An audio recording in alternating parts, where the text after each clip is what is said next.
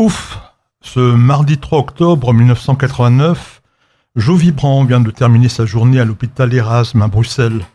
Le professeur Jo Vibrant a passé sa journée à poursuivre ses recherches dans son laboratoire et à voir ses patients.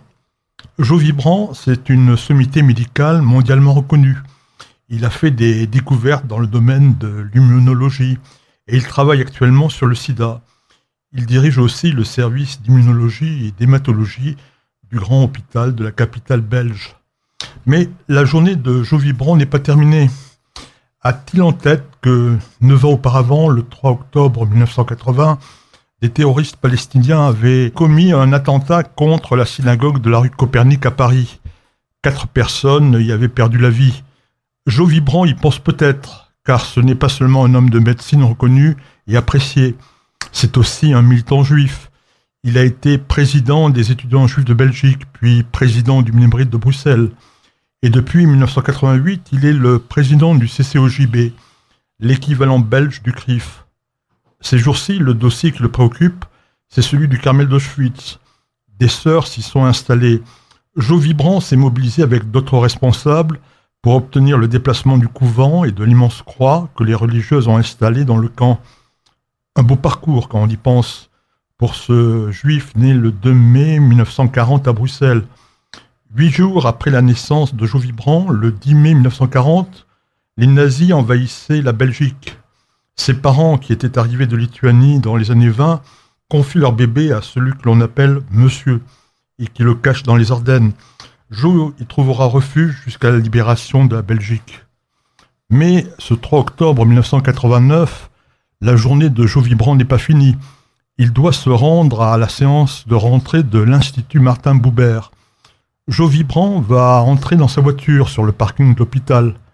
Mais il est abattu à bout portant. Une balle transperce son cerveau et son crâne. Le médecin est amené aux soins intensifs. Mais il n'y a plus rien à faire. Jo Vibrant va mourir à l'hôpital Clémétan. L'émotion est immense dans tout le pays. Le jour des obsèques, 5000 personnes suivent le cortège qui part du palais de la justice à Bruxelles et s'arrête un moment devant la synagogue de la Régence la grande synagogue de Bruxelles. Mais l'enquête ne démarre pas vraiment. Un journal sort une caricature des Dupont-Dupont. Ils sont en train de rechercher des indices sur le parking de l'hôpital avec une simple loupe. Mais de Beyrouth arrive un communiqué. Une organisation terroriste qui s'appelle les Soldats du Droit revendique l'attentat. Ce groupe affirme travailler pour Abu Nidal, responsable entre autres en 1982 de la tuerie du restaurant Goldenberg rue des Rosiers. Les soldats du droit avaient déjà revendiqué d'autres crimes, notamment ceux du recteur et du bibliothécaire de la Grande Mosquée de Bruxelles. À chaque fois, la technique a été la même. Les victimes ont été abattues à beau pourtant avec un 745. Pendant des années, il ne se passe rien. Mais en 2008, les autorités marocaines arrêtent un homme qui est belge et marocain. Il s'appelle Abdelader Belirage. Il avoue l'assassinat de Jo Vibrant et de cinq autres personnes. Le tribunal de Rabat le condamne à la perpétuité. Mais en Belgique, on traîne des pieds pour entreprendre quoi que ce soit, malgré les efforts de Michel Hirsch, qui défend les intérêts de Amy Vibrant, la veuve de Jo Vibrant, et du CCOJB. Les Belges refusent d'extrader des personnes qui ont été identifiées comme étant des complices et ne bougent pas sur le cas de Bélirage. Pourquoi? Bélirage a avoué qu'il avait été engagé par les services belges comme informateur payé pour infiltrer les milieux terroristes.